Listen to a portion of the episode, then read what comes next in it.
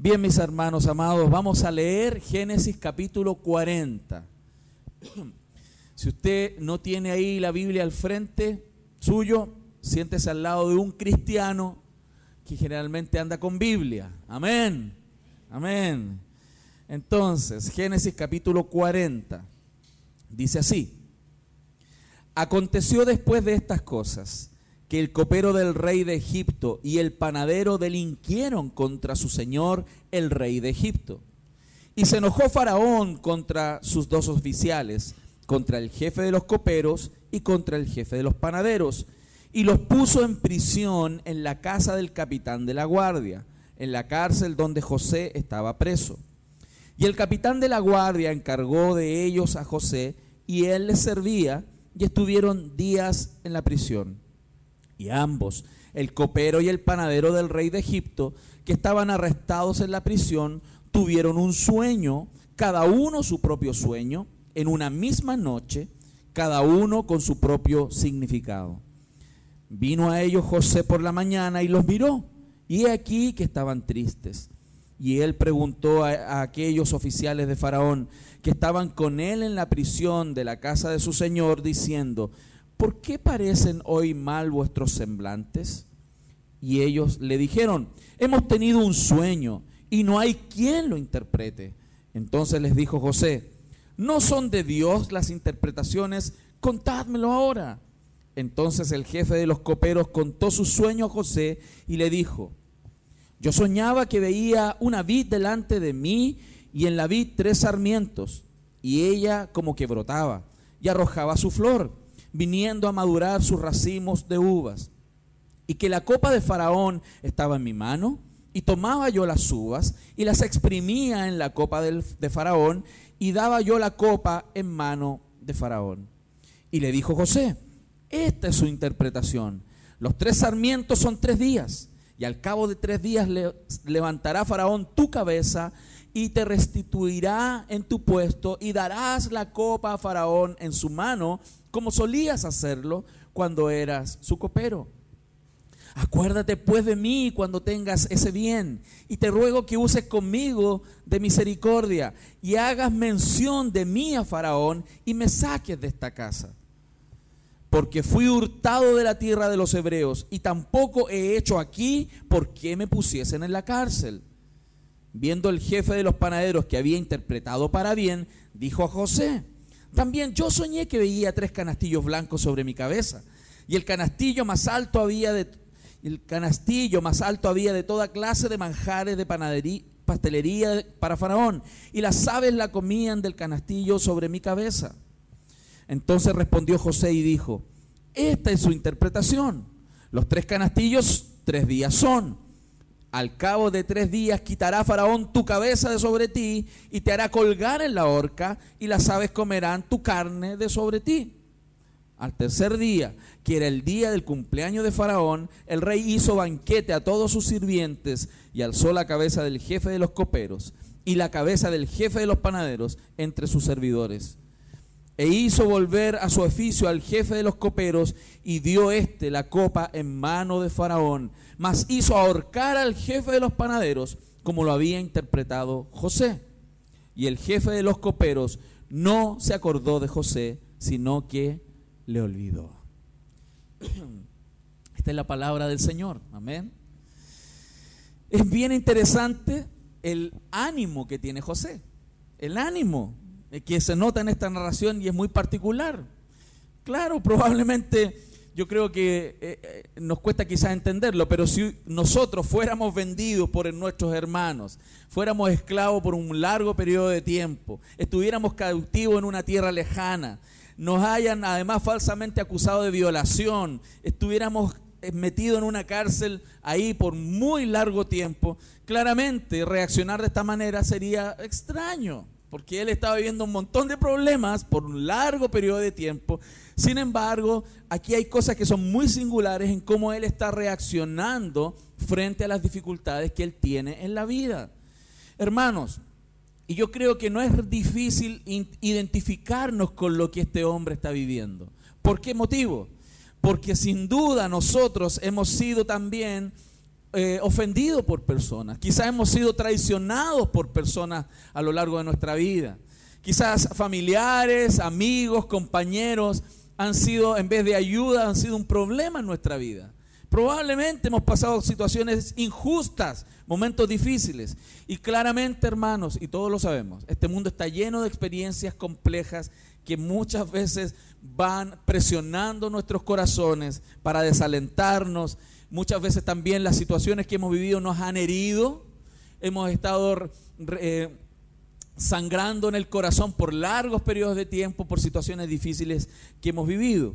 Entonces, ¿qué es lo que quiero introducir sobre esta temática? Que esta narrativa sin duda nos permite identificarnos con el sufrimiento de José. Porque como él, nosotros en la vida también hemos sufrido circunstancias difíciles. Pero también esta narrativa, y así espero en el Señor, nos aliente también a identificarnos con Él, en encontrar esperanza en un Dios que está guiando la vida de José, como también está guiando nuestras vidas. Y como lo dije en el sermón de la semana pasada, Dios no solamente está en las subidas con nosotros, sino Dios también está en las bajadas. Y quiero recordar esto a modo de introducción por si alguno no estuvo aquí, que uno tiende a pensar que Dios está con nosotros cuando nos saca de un problema. Y es, y es verdad. Cuando Él nos saca de un problema o cuando nos salva de una situación de muerte en un minuto, uno dice, wow, la providencia de Dios me salvó. Dios me salvó, Dios me rescató. Pero no pensamos lo mismo cuando somos metidos en un problema. Alguien nos dice, wow, choqué porque Dios me, hizo me permitió chocar el auto.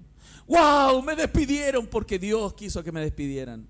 No, la gente generalmente asocia la providencia de Dios en las cosas que van bien, pero no en las que van mal. Y Dios está en las subidas, pero también está en las bajadas. Y Dios muchas veces permite situaciones complejas, difíciles, como las que vivió José en nuestras propias vidas, porque en todo Dios nos está enseñando, en todo Dios nos está guiando, en todo Dios nos está haciendo crecer.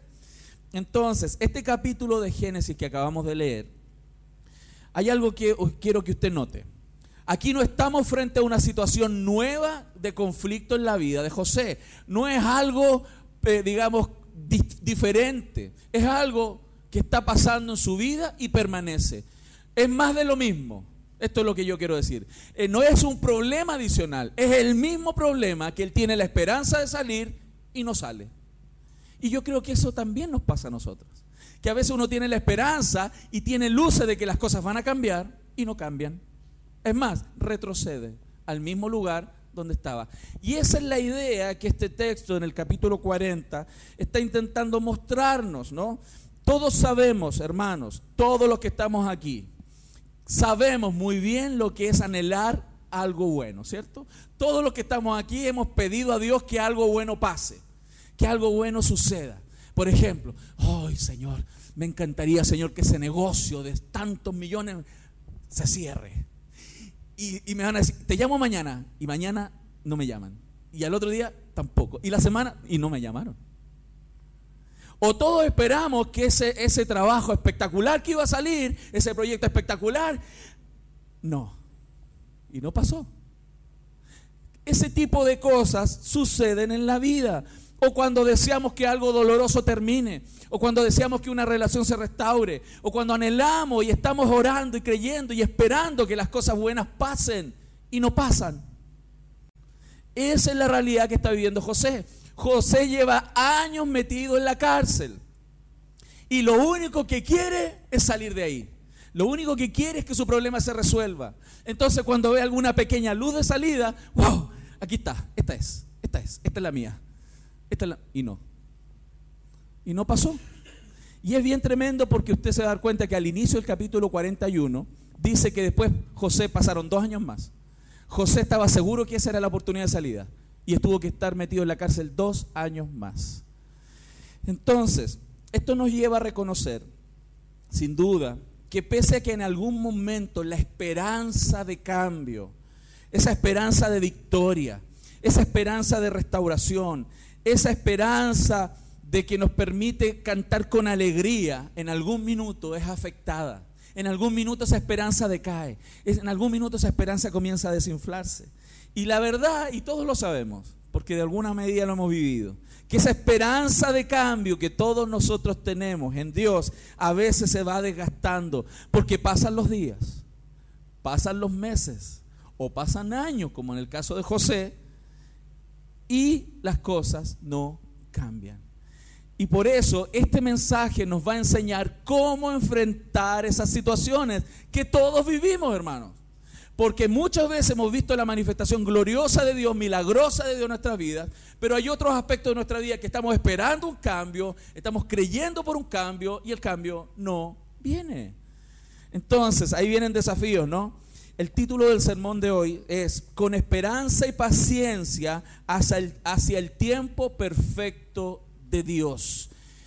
Yo creo que esa idea de esperanza y paciencia están tan unidas en la Biblia, pero también para llegar al punto de sostener nuestros corazones hasta el día que Dios ha determinado de manera perfecta que las cosas sucedan. Entonces, si usted quiere anotar, si usted es bueno para anotar y después repasar, o es de esos que solamente confía en su mente y sale de aquí y la mitad del sermón ya se le olvida en la puerta, voy a dar los tres puntos del sermón de este día.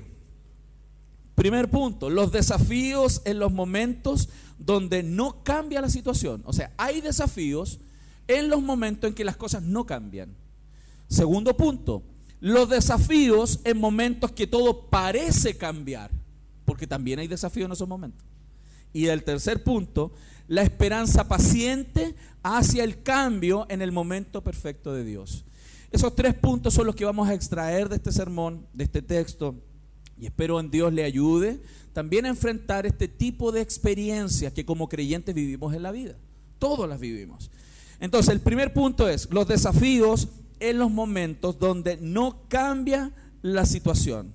De hecho, hermanos, si usted estudia bien la narrativa desde el capítulo 37 hasta el capítulo 50, toda esta historia completita, y usted la estudia profundamente, se va a dar cuenta que el capítulo 40 es justamente el clímax de la historia. Es el punto donde se genera la inflexión es el punto donde de verdad comienzan los cambios profundos. Pero hasta el momento donde él estaba viviendo el capítulo 40, José no tiene idea que después de dos años las cosas cambian rotundamente. Y nosotros también tenemos que tener en cuenta que en nuestra vida esas cosas están pasando. Las cosas que estamos viviendo difíciles, Dios no es que Dios se olvidó, no es que Dios no tiene control del problema, no es que Dios no tenga un propósito, Dios tiene el control, Dios tiene propósito, Dios tiene un, un sentido para nuestra vida. Y Dios sabe exactamente el día en que las cosas cambian. Dios sabe cuándo la inflexión se produce. Nosotros no, José tampoco. Y ese es un desafío para la fe de los creyentes. Este es el momento en la vida de José donde su historia tiene un giro profundo. Y yo creo que todos anhelamos ese giro profundo en algún sentido en nuestra vida. Todos esperamos que algo pase, que algo cambie. Sin embargo, como les decía, surgen preguntas en los corazones como los nuestros, donde sin duda nuestra fe en Dios es una fe que está creciendo Toda nuestra fe está creciendo, la fe suya como la mía está en crecimiento. Ninguno de nosotros puede decir que tiene la fe por allá arriba, por los cielos. Nuestra fe está creciendo. Y en, el día a día, cuando somos enfrentados a estas desesperanzas, cuando enfrentamos pruebas, Dios va a mostrarnos cómo Él quiere que esta fe crezca en nuestra vida. Y van a surgir preguntas existenciales. Van a surgir preguntas en nuestros corazones al respecto. Por ejemplo, a mí se me ocurrieron algunas. ¿Por qué Dios le hace esperar y seguir sufriendo por algo que Él no hizo? Porque recuerda, hermano, el copero y el panadero están en la cárcel. ¿Por qué? Por chantas. Porque le hicieron algo mal a su jefe probablemente le robaron, probablemente le mintieron. El que estén en la cárcel está muy bien. Pero José está en la cárcel injustamente. Entonces, ¿por qué Dios le hace esperar a alguien en una cárcel por un montón de años y en el momento que puede salir lo hace esperar por dos años más? Son preguntas que salen. Otra pregunta, ¿por qué no, él, no liberarlo de ese problema para que le salga a servir? Es como si nosotros dijéramos, Señor, ¿por qué no arreglas mi matrimonio? Porque así te voy a poder servir con mi matrimonio. ¿Por qué no arreglas mi problema económico? Porque voy a poder irme de misionero si tú me arreglas mi problema económico. ¿Por qué no? ¿No son preguntas válidas? de corazones que son afectados por situaciones difíciles? ¿Por qué un Dios soberano y amoroso lo deja, deja a José en una situación sin salida, en una situación que duele, que lo tienen amarrado para poder hacer y ejecutar la misión de Dios y él no puede avanzar? ¿Por qué hacerlo? ¿No puede Dios sacarlo rápidamente? ¿No puede Dios cambiar las cosas instantáneamente? ¿No es un Dios que puede abrir el mar en un minuto? ¿No es un Dios que puede resucitar un muerto en un minuto? ¿Y por qué no lo hace? Yo creo que ese tipo de preguntas que yo trato de plantear esta mañana no son preguntas diferentes a que quizás usted mismo ha hecho en momentos difíciles. Y por eso es importante, porque la gran ironía de esta historia, una de las dos grandes ironías que yo creo que están aquí en esta historia, es que Dios use sueños para sacar a José. Los mismos sueños que lo metieron ahí. Recuerda, hermano, recuerde que él era un soñador. Dios le mandaba sueños. Y recuerde que por los sueños los hermanos lo odiaban. No lo odiaban tanto porque él era el preferido del papá. Lo odiaban porque el tipo era un soñador. Y más encima le contaba los sueños sacándoles pica. ¿Se acuerda? Le sacaba pica, le enrostraba a los hermanos los sueños le decía, yo soy, voy a ser el sol y ustedes las estrellas me van a adorar. Ustedes se van a inclinar frente a mí. Porque él cuando era un, inmaduro, un cabro inmaduro, le sacaba pica a sus hermanos. Por los sueños. Recordemos esto, cómo José estaba enfrentando a sus hermanos y sacándoles pica. Eso está en Génesis 37, 19 y 20. Lo leo, dice. Y dijeron el uno al otro cuando José le contaba los sueños. He aquí viene el soñador, le decían. Viene ese soñador. Ahora pues venid y matémosle y echémosle en una cisterna y diremos, ¿alguna mala bestia lo devoró?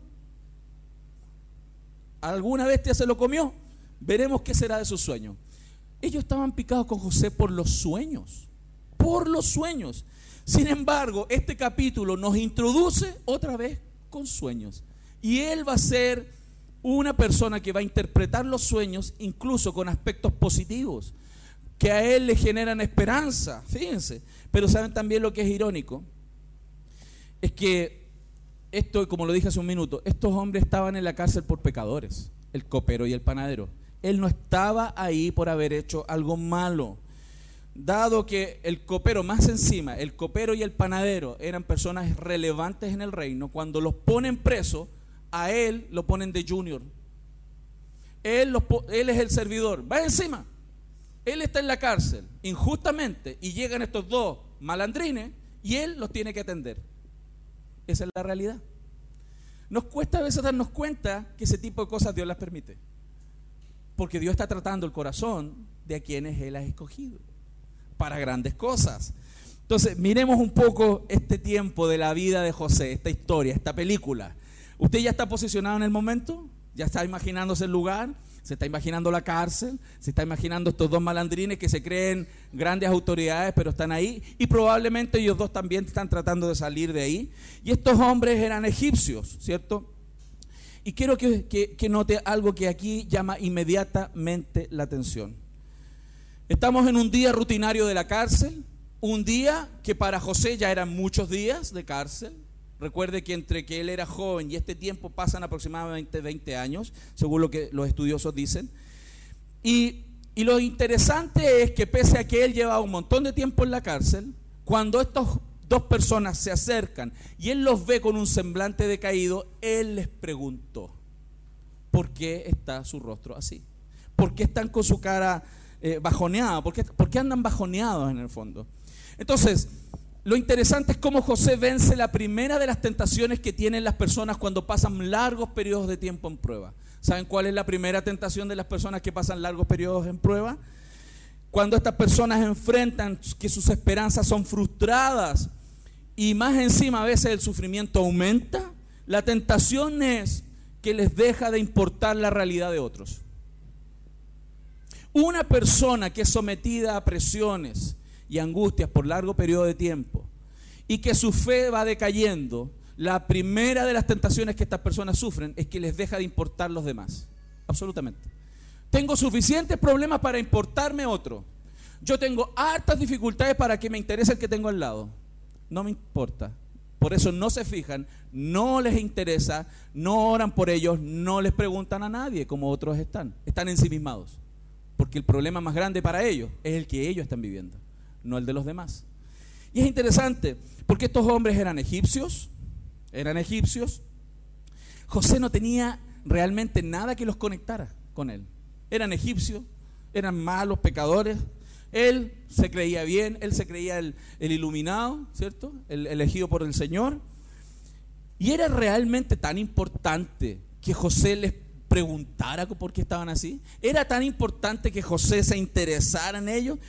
José podría haber desestimado la situación. Como, quizás muchas personas, muchas veces nosotros mismos, hemos visto a alguien con la cara triste y nos da lo mismo. Porque yo tengo suficientes problemas para importarme por otro. Esa era la tentación que José estaba siendo y llevando, siendo tentado en ese minuto. Sin embargo, él la pasó. Porque a él sí le importó lo que a esos egipcios les pasaba. Es interesante eso, ¿no?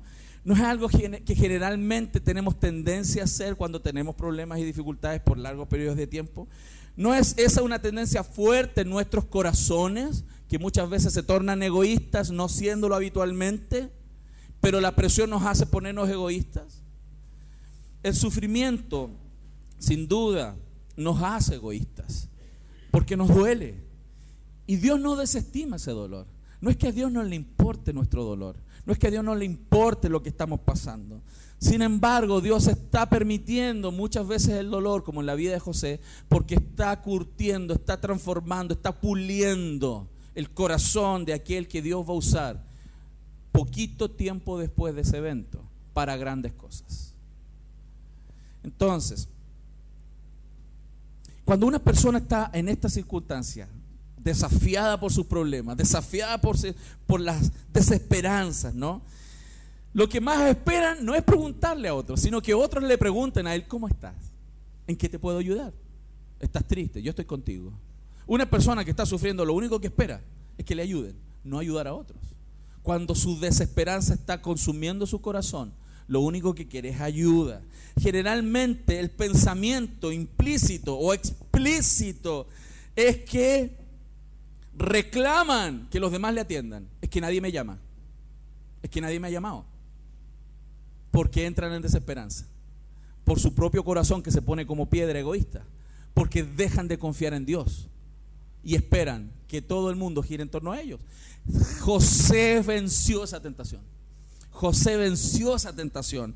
Él, a pesar de todo, por eso es sorprendente que después de todo este periodo largo, él siga confiando en el Señor y animado. ¿Y por qué lo vemos? Porque más encima le interesan otras personas y los quiere ayudar. Qué tremendo, qué bonito eso, ¿no? José veía que estos hombres eran seres humanos que necesitaban. A veces el sufrimiento y la falta de fe y esperanza nos pone tan ciegos que no nos damos cuenta que a veces al lado nuestro hay otro que sufre tanto o más que yo. Por eso es tan importante ver cómo esta narrativa nos mete en una realidad de vida, en la realidad de nuestras vidas, de nuestra vida. Esto sucedió hace un montón de años atrás, antes de Cristo, allá en el lejano Egipto, en el lejano Oriente. Sin embargo, esa realidad de vida no se conecta con nosotros antes cuando reconocemos que nosotros somos como José, que nosotros también sufrimos cosas como él. Y tenemos que aprender de cómo enfrentar las situaciones difíciles. Hermano, si usted no lo sabía, la interpretación de sueños era un tremendo negocio en Egipto. Eso de ser eh, interpretador de sueños era, bueno, era, era una peguita. Porque la gente soñaba como todos los días, ¿no? La gente sueña. ¿No, le ha pasado a usted que su vecina, su amiga, su familiar, ve, oye, soñé, soñé el otro día. ¿Y qué soñaste? Hoy soñé tal cosa. Y se ponen a contar sus sueños. ¿Qué querrá decir? ¿Han fijado eso? La gente anda contando sueños porque la gente quiere quiere saber qué rayos es, quizás es algo futuro, si es algo malo que va a venir, quieren prepararse, si es algo bueno, quieren aprovecharlo, que no se les vaya. La gente anda contando sus sueños, y de repente comen porotos con un vaso de leche en la noche, claro, van a soñar cualquier cosa, hermano. Hasta pesadilla, ¿cierto? Hasta pesadilla. Pero ¿saben lo hermoso que podemos distinguir en este texto? Es que además de que José venció la tentación de ensimismarse y pensar en los demás, él además reconoce y glorifica al Señor en ese momento cuando Él les dice, ¿no es Dios el dueño de los sueños? José reconoció que por mucho que la gente sueñe, piense y todo, es Dios quien dirige la historia. Es Dios quien pone los sueños. Es Dios quien hace todo. Él es el que está construyendo y dirigiendo absolutamente la historia, incluso los sueños. Porque Dios puso dos sueños en el copero y otro en el panadero. Y Dios lo hizo. Y José lo reconoció. Por eso Él les dijo, no es Dios el Dios de los sueños, no es Él el que tiene el futuro en sus manos, no es Él, no es el Dios de los cielos quien controla los destinos de la tierra y de las personas que habitan la tierra, no es ese Dios el que tiene el control de los pajarillos que caen, no es ese Dios que sabe cuántos pelos hay en nuestras cabezas, no es ese el Dios, eso es lo que está diciendo. Y qué bueno que alguien creyente sepa eso, porque eso lo mantiene firme en momentos difíciles. Cuando abandonamos la realidad de que hay un Dios que tiene el control de esa manera, la desesperanza, la angustia comienza a consumir nuestros corazones. Y esto no pasa de un día para otro. Esto no pasa de que en la mañana estoy lleno de fe y esperanza y en la noche ya no tengo ni una. No, esto es un proceso de desesperanza. Porque dejamos de oír la palabra de Dios, porque la fe viene por el oír y el oír de la palabra de Dios. La gente que no lee sus Biblias, que no está escuchando la palabra todos los días, lo que va a empezar a pasar es que gradualmente se enfrían y su propio corazón desesperanzado los gobierna. Y cuando tengan la tentación de pensar en el otro en vez de pensar en sí mismos, no van a pasarla. Van a pensar más en sí mismos que en otros. Gracias a Dios José en este momento, en este momento de su vida, él estaba firme. Gracias a Dios. Entonces, en este momento donde José enfrentó cierto esta tentación, además enfrenta otra tentación paralela. ¿Cuál es esta otra tentación? La segunda tentación que enfrentamos cuando nuestro sufrimiento va en aumento es la tentación de perder la fe en Dios. Por un lado, dejamos de pensar en otros y por otro lado decimos, Dios no es real. Dios me abandonó. Son puras mentiras. Yo he escuchado cosas como que no, que eso lo inventaron los pastores. Imagínate. Nosotros inventando a Dios. Es fácil distinguir esta tentación en este contexto, ¿no? Porque imagínense cuánto tiempo José ya llevaba orando y rogándole a Dios salir de la cárcel. ¿Usted cree que José no oraba? Seguro que oraba. Estaba esperanzado en salir de ahí. Él todavía tenía los sueños en su mente y en su corazón de que él sería bendición para toda la tierra. Que él sería el canal de bendición sobre el cual su familia sería bendición para la tierra. Él seguía esperanzado. Por eso su ánimo no decaía. Por eso en la cárcel se preocupó por otros se animó a preocuparse por otras personas. A pesar de sus decepciones personales, nuestro hermano querido José, él todavía tenía gran fe. ¿Saben en quién? En la bondad y misericordia del Señor. Su fe no estaba tanto en la gente ampliamente, aunque él puso su esperanza en ese minuto en el copero. Sin embargo, su fe seguía plantada donde tiene que estar plantada la fe de los creyentes, en lo que Dios dice y es fiel para cumplir. Amén. ¿Cuánto lo creen? Entonces, creía con mucha confianza que el Señor había dado esos sueños a los hombres. Él tenía plena confianza que esos dos sueños Dios los dio. ¿Se imagina en ese momento? Él dijo, esos dos sueños Dios se los dio, díganmelo, yo se los voy a interpretar. Dios me va a mostrar qué significan esos sueños. Ese Dios todopoderoso, él más encima, él confiaba que ese Dios todopoderoso es capaz de cumplir tal cual esos sueños. ¡Qué fe! ¡Qué fe tenía José en ese minuto! Hermano, y nosotros no luchamos contra esa idea de desesperanzarnos y dejar de confiar en el Señor cuando los problemas son muy largos. De repente pensamos que porque llevamos algún tiempo enfrentando una circunstancia difícil, Dios no está, Dios se olvidó de mí, Dios no quiere nada conmigo, Dios está molesto conmigo. Me salió como medio así. Válgame Dios. Hay mucha influencia extranjera hoy día en nuestro país, hermano mucha influencia extranjera. Muchos vemos difícil, y es verdad, muchos vemos difícil seguir creyendo. Muchas veces hemos pensado probablemente que a esta altura de los sucesos ya no hay ninguna oportunidad. Muchos quizás pensamos que el camino por el cual Dios nos llevó quizás es un camino injusto. Cuestionamos a Dios. Un Dios que nunca debiese ser cuestionado. Porque cuando tú conoces a Dios profundamente te vas a ir dando cuenta que Él es un Dios justo. Eres un Dios amoroso. Eres un Dios bueno. Un Dios que entiende y sabe por qué suceden las cosas. Entonces, ¿cómo enfrentamos las realidades adversas sobre las realidades adversas? ¿Cómo enfrentar un problema sobre el problema? Porque ya está bien tener problemas, ya estamos acostumbrados, pero que a ese problema que estoy viviendo se agregue más. Cuando estoy a punto de salir, yo creo que cuando José le interpretó el sueño al copero, el copero se fue y estaba todos los días en la mañana esperando, se acercan unos pasos vienen las llaves, me van a abrir la puerta, me van a decir, José, sale. No, no pasó. ¿Se imaginan ese momento? Piensen eso. Él se quedó con la idea y le dijo, le dijo al copero, acuérdate de mí, acuérdate de la misericordia, acuérdate de mí, porque yo aquí más encima estoy injustamente metido aquí. Me mandaron esclavo injusto y me metieron, me acusaron de algo injustamente y por eso estoy aquí. Acuérdate de mí, yo te interpreto el sueño, acuérdate, acuérdate. ¿Se imaginan todos los días pensando en el copero? Y después quizás enojado, copero y la pip. Qué tremendo, ¿no? Como también nosotros a veces ponemos esperanza en cosas que la gente nos dice.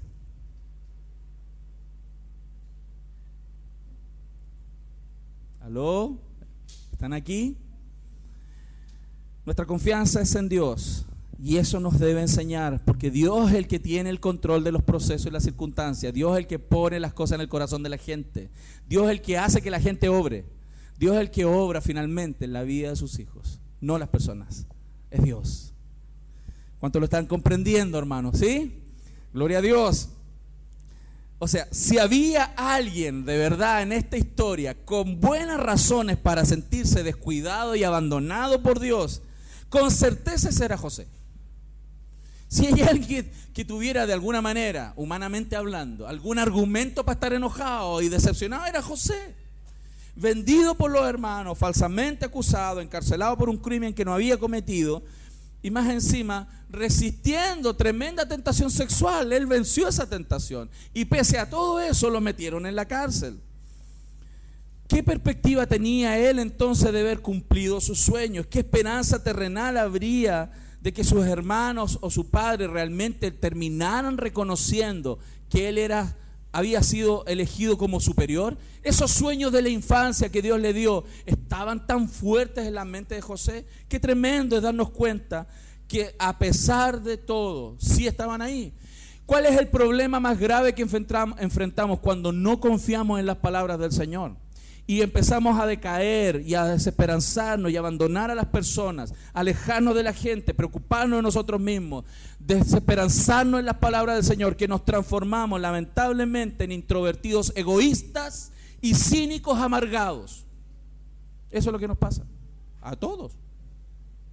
O nos ponemos cínicos amargados poniendo cara que todo está bien, pero estamos amargados por dentro. O hermanos, en introvertidos egoístas que no les importa nada ni nadie. Y eso es verdad. Por el contrario, a pesar de todo esto, a pesar de que habrían suficientes razones para estar desesperanzado y seguir y no seguir adelante, todavía José sigue creyendo en ese Dios glorioso que lo puede sacar de ese lugar. ¿Cuántos siguen creyendo en ese Señor? Gloria a Dios. ¿Cuál entonces la explicación para esa fe, para esa esperanza, para esa persistencia en el amor de José bajo circunstancias tan complejas? ¿Cuál es la receta, hermano? Porque necesitamos tomarnos varias dosis quizás de eso. Necesitamos tomarnos, bañarnos en eso, sumergirnos en esa realidad. La única conciencia real y respuesta real más bien que hay para esto es que Dios cree que Dios es bueno. Dios cree, Él cree que Dios es bueno y que en su presencia Él está todo el tiempo, incluso en las pruebas. Lo único explicable para que alguien permanezca así en momentos difíciles por largos periodos de tiempo es que él cree que su, en su Dios maravilloso, en un Dios bueno que está con él en las subidas y en las bajadas. Esa bendita conciencia, hermanos, a José lo capacitó para enfrentar todos estos problemas, incluso para buscar oportunidades para ayudar a otros.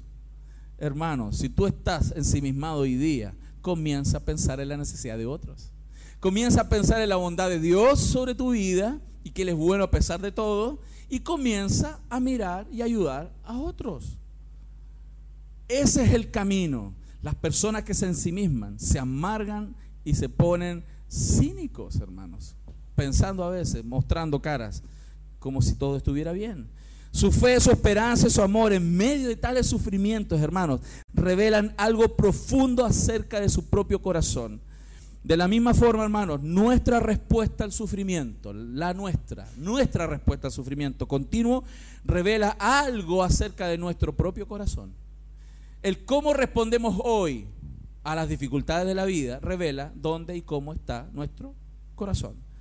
A veces cuando uno está en problemas, me, ha pasado también, cuando uno está en problemas y enfrenta situaciones difíciles, uno tiende a pensar más en lo que está generando el problema, en la situación, en las personas que están generando la dificultad y no en mi estado, en el estado de mi propio corazón. Lamentablemente no nos damos cuenta que lo que Dios está haciendo es justamente exteriorizando mediante la circunstancia cómo estamos por dentro. Y ahí nos vamos a dar cuenta cuánto necesitamos todavía de que Dios obre en nuestro corazón. Gloria al Señor por eso. Entonces, vuelvo al punto. Cuando nuestras esperanzas son frustradas y también, y también tengamos la tendencia a retroceder o retractarnos de las confesiones de fe que hemos hecho alguna vez con fuerza y convicción, vamos a ser probados a mantenernos, hermanos. Quizás tú eras de esos que le predicaba a la gente, confía en el Señor, Alégrate en el Señor. El Dios es bueno. Dios viene para ayudarte. Dios viene. Ya, pues ahora toca con esa guitarra. Ahora toca con esa guitarra. Porque a veces le decimos a la gente, hey, hey, alégrate en el Señor. Ok, toma la guitarra ahora tú. Canta, tócala. Otra cosa es con guitarra. Ese versículo se lo saben de memoria ustedes, ¿no? Son tremendos ustedes. Sin duda, hermanos, estos caminos, en estos caminos oscuros que a veces nos toca caminar, vivir, son difíciles. Son momentos que la Biblia habla que estamos en este valle de sombra y de muerte.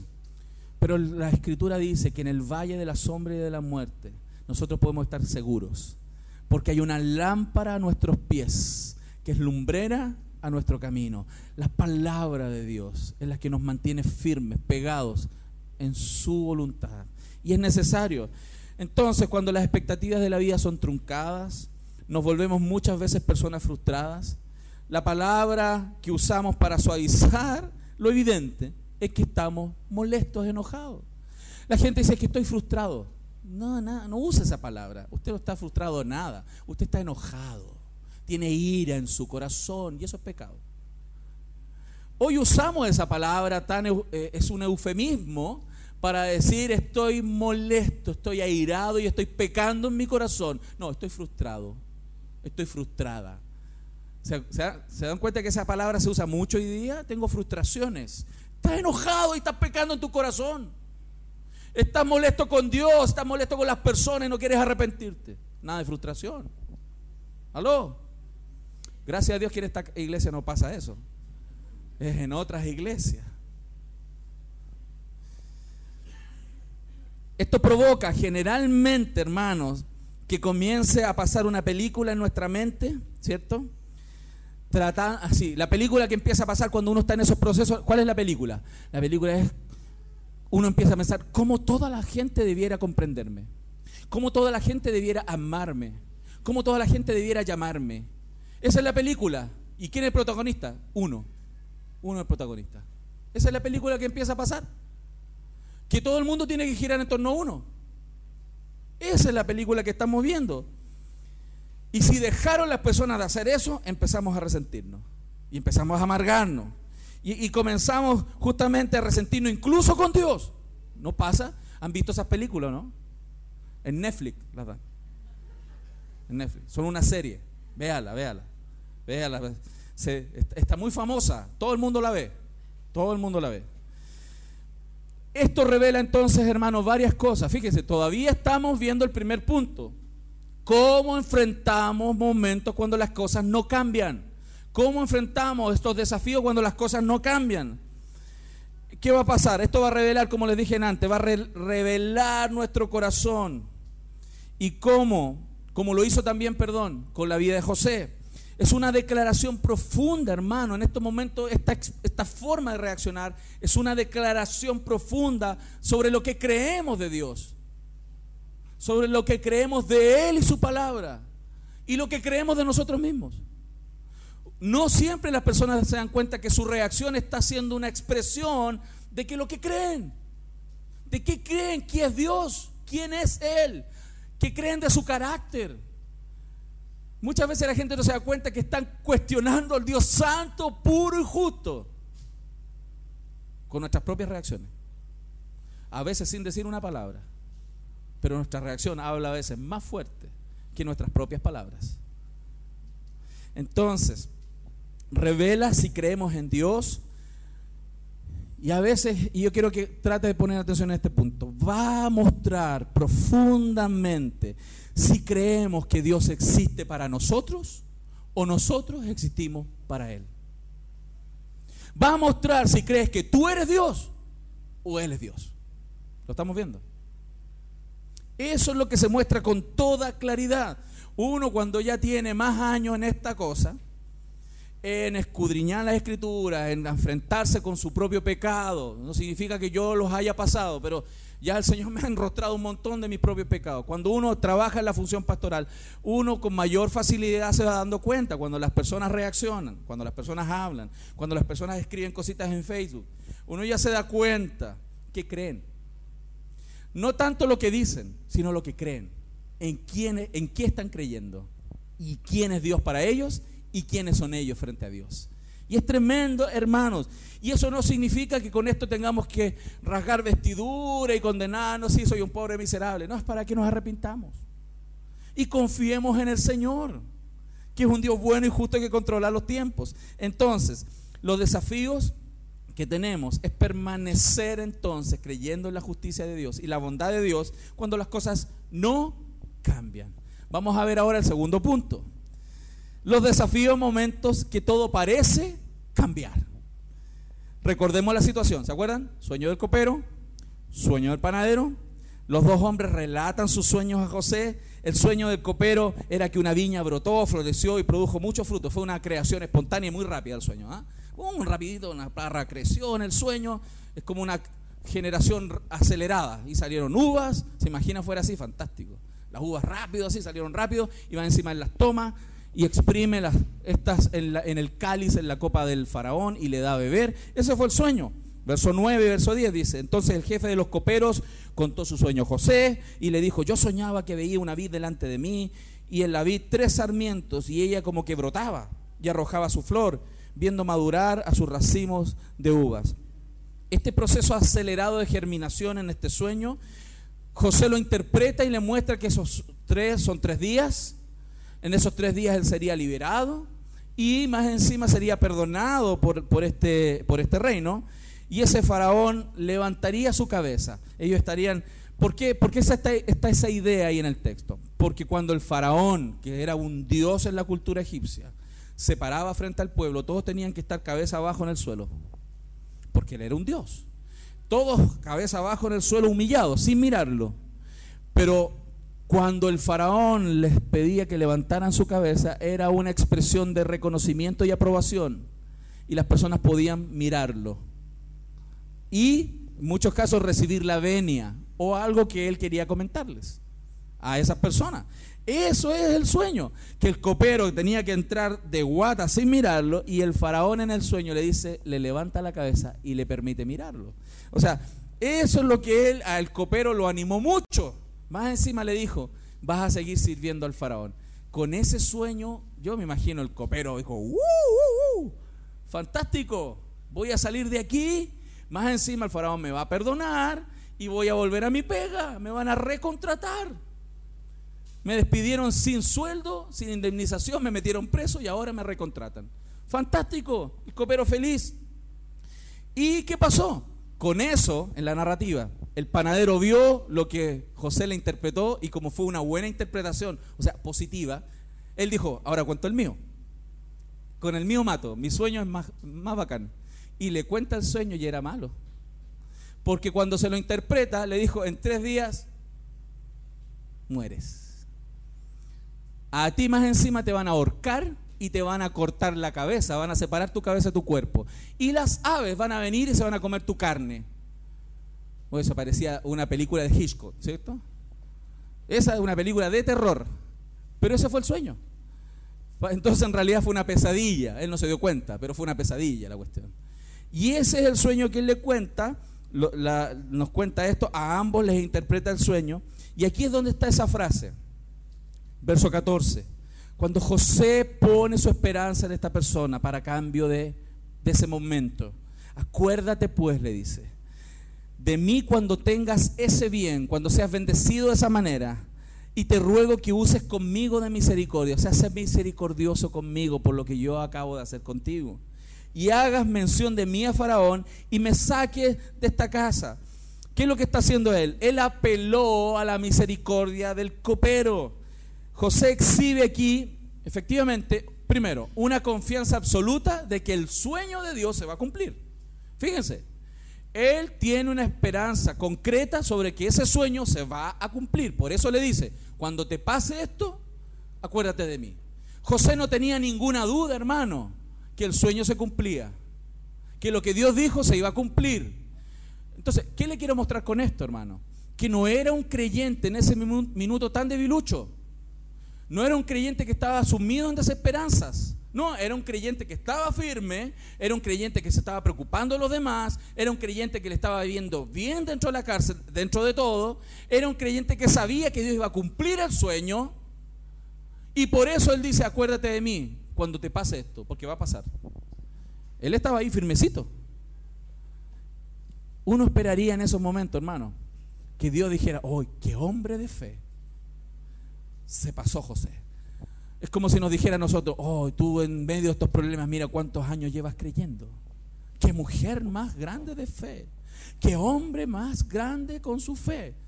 Y uno esperaría que dijera, oh, Dios dijera, en este hijo amado tengo complacencia.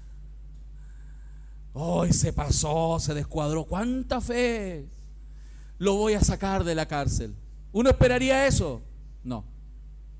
No fue así. Todo lo contrario. ¿Cómo crees que se sentía José cuando el copero fue liberado? Lo que les decían antes, ¿se lo imaginan? Yo creo que el tipo estaba feliz saltando dentro de la cárcel. Todo el mundo decía, ¿qué le pasa a este loco? Está feliz, voy a salir. El copero en tres días más va a ser liberado, se va a acordar de mí, me va a sacar de la cárcel. ¿No es algo de lo que nos pasa a nosotros a veces? No, estoy diezmando fielmente. Estoy yendo a la iglesia, estoy sirviendo, estoy haciendo todo lo que el pastor me dijo, todo, todo, todo, todo, todo. Todo, todo, todo, todo lo que dijo. Señor, considérame. Y Dios dice, todavía no. ¿No pasan esas cosas? ¿Pasan esas cosas o no pasan esas cosas, hermano? Pasan esas cosas. Pero pasó el tiempo y la decepción golpeó otra vez la casa y el corazón de José. Volvió a golpear el corazón de José. El copero se olvidó. Se olvidó. Se olvidó. No, es como si esa persona que me dijo que me iba a comprar, no, me compró. Esa persona que me iba a dar el trabajo y me iba a llamar, me dijo, te llamo. No, llamó pese a toda la fe, no era un cristiano eh, como así, doble ánimo, era un cristiano que estaba firme, era un creyente firme. Y él tenía toda la esperanza de salir y a pesar de la fe, la esperanza, el amor de José, él tendría que pasar otro tiempo adicional en el horno de la aflicción. Hermanos, esas cosas Dios las permite. Y yo creo que posiblemente en esos dos años él tiene que haber clamado, Señor, ¿hasta cuándo? ¿Hasta cuándo sigo en esta circunstancia? Señor, no he soportado ya lo suficiente. Señor, ¿te vas a olvidar para siempre de mí? Señor, ¿cuándo mis circunstancias van a cambiar? Eso es lo que aquí estamos viviendo. Y pareciera, hermano, a veces que ciertas cosas, ciertos destellos nos dieran el indicio de que las cosas cambian. Y ahí es donde somos desafiados a enfrentar de buena manera estos problemas. Primero, no confíe en lo que dicen los hombres. Siga confiando en lo que Dios dice. No ponga su esperanza en las personas. Ponga su esperanza en el único que puede cumplir que las cosas sucedan. Dios, el Dios de los cielos. ¿Cuánto lo creen? ¿Se da cuenta? Entonces, en tiempo donde las cosas parece que están mejorando, ¿no le ha pasado de repente que una, una, relación de matrimonio, una relación familiar, una relación laboral, estuvo un problema y como que está cambiando y se está poniendo bien? Y se está arreglando la cosa. Se está wow, y, me dijo que me iba a amar. Y me dijo que me iba a respetar. Y me dijo el jefe que las cosas van a cambiar. Y están cambiando, están cambiando. Y estamos así, uy, mire, se está cumpliendo lo que esa gente dijo. Y de un día para otro, ¡ta! se cae todo otra vez. ¿Pasan esas cosas, hermano? ¿O son solo las películas? Pasan. ¿Y saben quién las generó? No son las personas. Nuestra lucha no es contra carne ni sangre ni es contra huestes espirituales. Satanás obra, pero también Dios lo permite. Porque Él quiere forjar algo muy grande en nosotros. Y aquí es donde vamos al tercer punto y el último. La esperanza paciente hacia el cambio del tiempo perfecto de Dios. Hay algo que usted debe saber, si es que no lo sabe. Que los tiempos de Dios son perfectos. Pastor ya lo sabía tatúeselo en el brazo, escríbaselo en la frente, escríbalo en su corazón. Porque a veces pareciera que se nos olvida que los tiempos del Señor son perfectos. Son perfectos. Fíjense, si el copero, si el copero se hubiera acordado antes de José, habría sido demasiado pronto. José habría sido liberado inmediatamente de la prisión y perdido de vista el momento cuando Dios lo volvió a visitar y lo usó para liberar definitivamente su vida y catapultarlo a un lugar donde jamás hubiera llegado si no hubiera estado esos dos años adicionales ahí. Porque saben, en los próximos capítulos, ¿cuándo es que sale José? Cuando el faraón requirió la interpretación de un sueño. Y ese sueño vino dos años después. Si José sale antes, quizás ya no estaría ahí. Porque los tiempos de Dios son perfectos. Dios quería llevar a José a ser el brazo derecho del faraón porque Dios quería que él diera testimonio no solo al faraón, sino a todos los reyes de la tierra. Porque el José llegó a ser el representante oficial del imperio egipcio para el mundo. Y él no hubiera llegado a hablar de su fe como creyente al mundo si no hubiera estado dos años más en esa cárcel, se necesitaban dos años más de preparación en la vida de él y además el momento preciso cuando iba a ser requerido directamente por el rey de todo el imperio. Es como si algún día nuestro actual presidente requiriera un consejo y tú estuvieras en un problema y, dijeras, el único que sabe arreglar este problema es Hernán Zúñiga. El único que sabe arreglar este problema es Milenko Pradenas. El único que sabe arreglar este problema es Romané Soto. Y te llame el presi. Y tú en ese momento le dices la respuesta y le dices, wow, te necesito como mi asesor presidencial. ¿Se imagina cuánto costarías cortando a Milenko? Todos los meses, a fin de mes. en este momento, en la vida de José, en esa cárcel, no era el momento de salir de los problemas. Era el momento de seguir, porque Dios quería llevarlo después a un lugar muchísimo más alto que solo salir de la cárcel. A veces uno está tan afanado porque quiere que su problemita se solucione y no está entendiendo que Dios no solo quiere solucionar tu problemita o tu problemón. Dios quiere llevarte y ser instrumento de Él en sus manos para mucha gente en este mundo. ¿Lo estamos viendo? Dios no solo quiere resolver tu problemita, porque si Dios quisiera resolver tu problemita, lo hace ya. Él no resuelve tu problemita ya hasta que tu carácter sea transformado. ¿Lo estamos viendo, mi familia? Porque Dios quiere usarte renovada, renovado para su gloria. ¿Lo estamos entendiendo?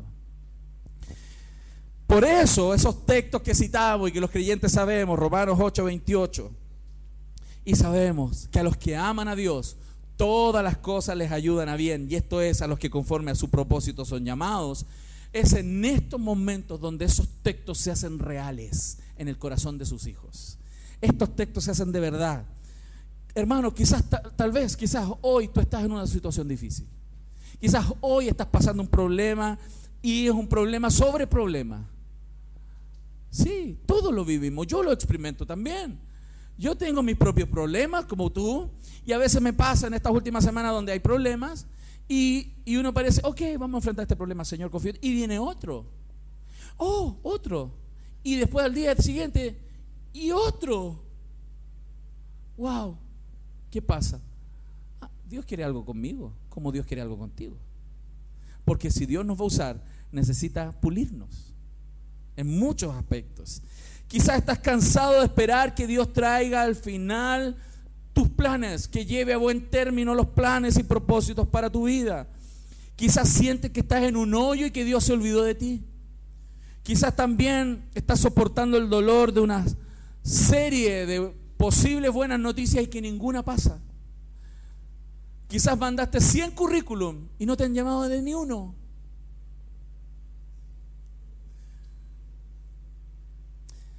Quizás estás esperando, quizás estás orando, quizás estás soportando por largo tiempo. Tal vez, tal vez también necesitas ser eh, animado hoy día.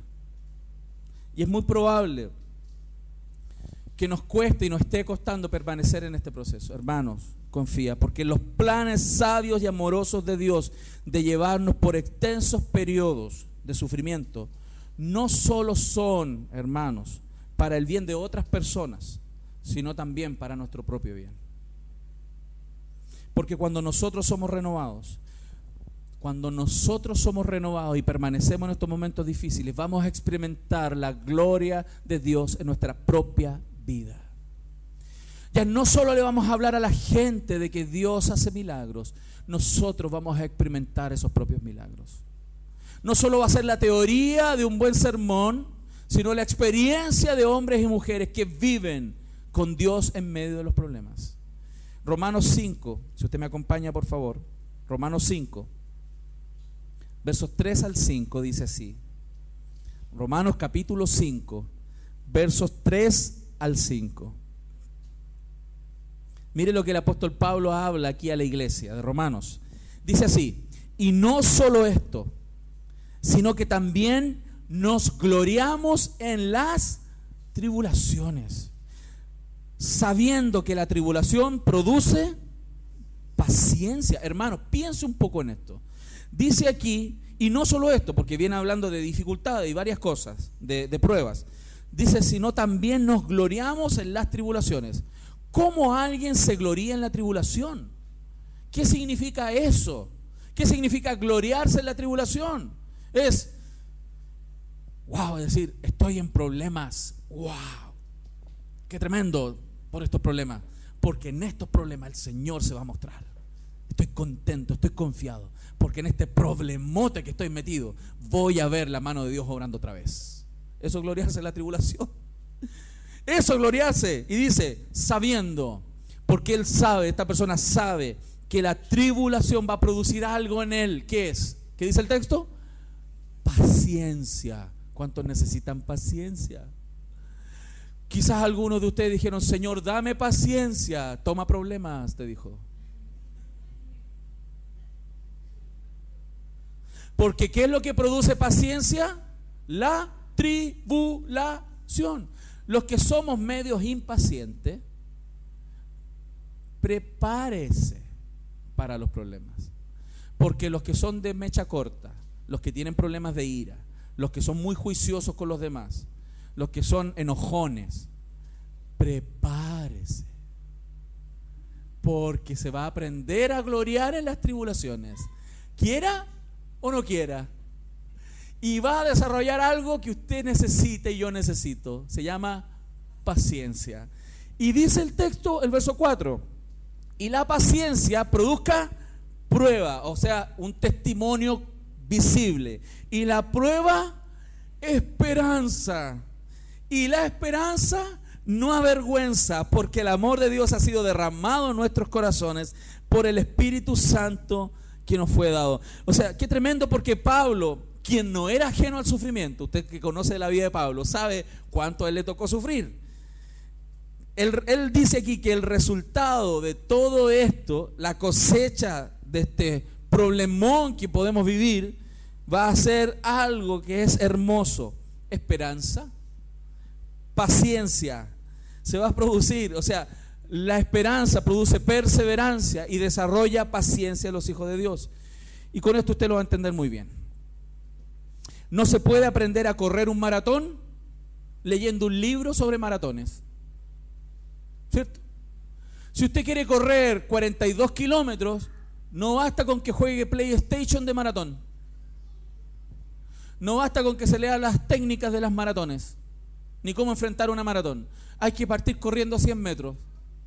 Y cuando al otro día de correr 100 metros te duele todo, vas a tener que al otro día correr 200 y te va a doler otro poco más. Y después vas a llegar a un kilómetro. Y cuando vayas a los dos kilómetros te va a doler más. Y te va a doler durante todo el entrenamiento hasta que puedas correr 42 kilómetros. Porque no se aprende en la biblioteca. Tampoco se puede obtener carácter leyendo libros ni escuchando sermones. Pastor, yo escucho todos sus sermones. Con eso no desarrollas tu carácter. Con eso aprendes cómo enfrentar los desafíos de la vida y confiar en Dios y desarrollar tu carácter. Lo estamos viendo mi familia. El que prometió estar con nosotros, hermanos, lo hermoso de esto, el que prometió estar con nosotros, no nos va a dejar ir. No te va a dejar arrancarte. Él siempre va a ser fiel contigo. Él va a permanecer ahí. El carácter que viene, hermano, de, soportar el sufrimiento produce esperanza porque comenzamos a desarrollar entendimiento suficiente en nuestras propias experiencias pasadas y presentes para crecer en la comprensión de la fidelidad de Dios y el amor de Dios sobre nuestras vidas. ¿Quién nos acompaña en todo sufrimiento? Él nunca se olvida de su pueblo, ni jamás falla en mostrarnos su inmutable amor. Él en algún minuto de nuestra prueba se muestra.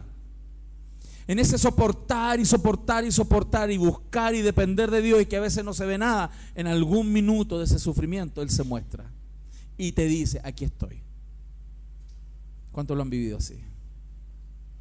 Porque así se desarrolla nuestro carácter.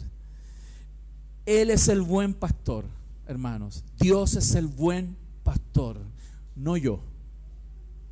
Él. Él es el buen pastor. Él es el que prometió salvarnos escondiéndonos. ¿Saben dónde? Dice la palabra. En el hueco de su mano. Él puede hacerlo. Él nunca nos dejará. Él nunca nos abandonará. Eso dice la escritura. Por eso tienes que ser muy cuidadoso cómo está tu corazón en medio de los problemas. Pablo nos dice en Romanos 5:5, y la esperanza no avergüenza, porque el amor de Dios ha sido derramado en nuestros corazones por el Espíritu Santo que nos fue dado. Es en las pruebas que ese Espíritu Santo, a pesar de todo, y que a veces nos dan ganas de salir corriendo, a veces nos dan ganas de salir de este planeta, a veces nos dan ganas de salir de esta iglesia, a veces nos dan ganas de salir de una relación, a veces nos dan ganas de morirnos. En esos momentos el Espíritu Santo viene y nos recuerda que Dios nos ama y que somos sus hijos para siempre. Gloria a Dios por eso. Con esto estoy terminando. Romanos 8, 16 al 17. Dice así, el Espíritu mismo da testimonio a nuestro espíritu de que somos hijos de Dios. Y si hijos, también herederos. Herederos de Dios y coherederos con Cristo si es que padecemos juntamente con Él, para que juntamente con Él seamos glorificados. A la gente le encanta la primera parte del, del versículo. Yo soy heredero de Dios y coheredero con Cristo. Todas sus riquezas son mías. Nos encanta eso. Pero se nos olvida la segunda parte del versículo. Para que, así que si padecemos juntamente con Él, juntamente con Él también seamos glorificados. ¿Estamos viendo? Él nos ayuda a permanecer. Por eso en el verso 18 de Romanos 8 Él dice, pues tengo por cierto, es como si Él dijera, por eso estoy seguro, seguro, de que las aflicciones del tiempo presente no son comparables con la gloria venidera que en nosotros ha de manifestarse. Hermano, si usted pudiera abrir sus ojos espirituales en este minuto, en esta mañana, si Dios le permitiera abrir los ojos espirituales y el cielo fuera abierto, y usted pudiera ver el lugar donde usted va a estar en el futuro, si usted pudiera contemplar la gloria de estar con Cristo por siempre, usted diría, lo que yo estoy viviendo hoy día no es nada, hermano, nada. Romanos 8:18 nos muestra, si pudiéramos ver la gloria venidera que va a manifestarse, entenderíamos que no tiene ninguna comparación con el montón de dificultades y problemas que estamos viendo hoy día. Y diríamos, Señor, si hay que sufrir, dale, porque yo quiero estar ahí, en ese lugar. ¿Se dan cuenta? La palabra de Dios pone esperanza en sus hijos y nos enseña entonces a cómo soportar, cómo enfrentar cuando las cosas no cambian.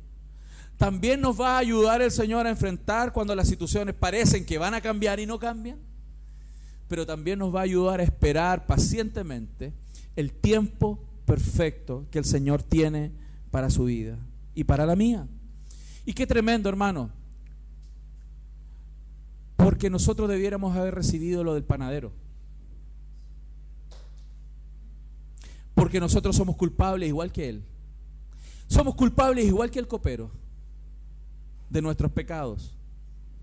Debiéramos haber recibido lo del panadero, mas Dios por misericordia nos hizo recibir lo del copero. Y el Señor nos dijo un día, hijo, levanta tu cabeza levanta tu cabeza y mírame, porque te he perdonado. Así como perdonó al copero el faraón. El Señor, rey de todo el universo, donde nosotros tendríamos que estar suplicando misericordia con la cara frente a la tierra. El Señor dijo, levanta tu cabeza y mírame porque estás perdonado. ¿Saben por qué? Por Cristo. Por Cristo. Él lo hizo. Cada vez, hermanos, que me encerré en mi propia opinión con amargura. Cada vez que me importó más mi vida y la de nadie más. Cada vez que insulté a Dios en su poder y su bondad. Cada vez que pequé de incredulidad. El Señor estaba pagando en la cruz por ello. Sin duda tendríamos que ser juzgados como aquel panadero, mas Dios tuvo misericordia de nosotros el sufrimiento, incluso hermano, el sufrimiento continuo, hermano, entienda, no va a permitir que se desarrolle automáticamente en nosotros el carácter y la perseverancia. Hay muchas personas que sufren y se vuelven amargadas y cínicas. Mas Dios quiere que nosotros, en medio de esas dificultades, por la gracia de Él, porque Él nos perdonó, hermano, nuestro carácter se vuelva humilde y tierno. Humilde y tierno. Dios quiere hacer eso con nosotros. Eso es lo que Él quiere hacer. Y en la medida que ese Espíritu Santo opere en nuestras vidas, la vida de sus hijos, y nos ayuda a entender el porqué de todas las cosas, poco a poco. Hermano, a mí las personas muchas veces me han preguntado, Pastor, ¿y por qué yo creo, estoy viviendo estas cosas? Como si yo supiera. Yo le hago las mismas preguntas a veces a Dios. ¿Y cuál es la respuesta que encuentro de Dios? La misma que usted va a encontrar en su palabra. Dios es bueno y justo. Ya me ha perdonado y me va a llevar en este tiempo difícil hasta la gloria, porque Él es capaz de hacerlo por pura misericordia de mi vida. Por eso el último texto, Santiago 1, del 2 al 4, dice, ¿cuál es el consejo de Santiago? Hermanos míos, tened por sumo gozo cuando os halléis en diversas pruebas. ¿Cómo se vive eso? Cuando estés pasando problemas en tu familia, alégrate. Alégrate. Porque hermano, acuérdese, Dios es el Dios de las bajadas. Dios te metió en el problema. Alégrate. Porque Dios te va a enseñar algo ahí. Dios te va a enseñar. Dice, sabiendo que la, dice, cuando halléis en diversas pruebas, sabiendo que la prueba de vuestra fe produce paciencia, mas tenga la paciencia, su obra completa, para que seáis perfectos y cabales, sin que os falte cosa alguna. ¿Cuál es el problema cuando nuestra paciencia se agota y retrocedemos? Es que quizás estábamos a punto de recibir la respuesta, el punto de inflexión, y retrocediste. Por eso dice, espera pacientemente. ¿Hasta cuándo? Hasta que las cosas cambien. Porque Dios sabe cuándo cambian. Espera. Y cuando tú esperas pacientemente el día del cambio, real, concreto, en el tiempo perfecto de Dios, ¿sabe lo que va a pasar? No solamente vas a tener alegría de que las cosas cambiaron, te vas a dar cuenta que tu corazón cambió. Porque maduraste, creciste y dejaste de ser una niña inmadura, un hombre, un niño inmaduro y, y pasaste a ser una mujer madura de Dios, un hombre maduro de Dios en ese momento. Lo estamos viendo mi familia. ¿Cuánto le dan gracias a Dios por eso? Le damos un fuerte aplauso al Señor.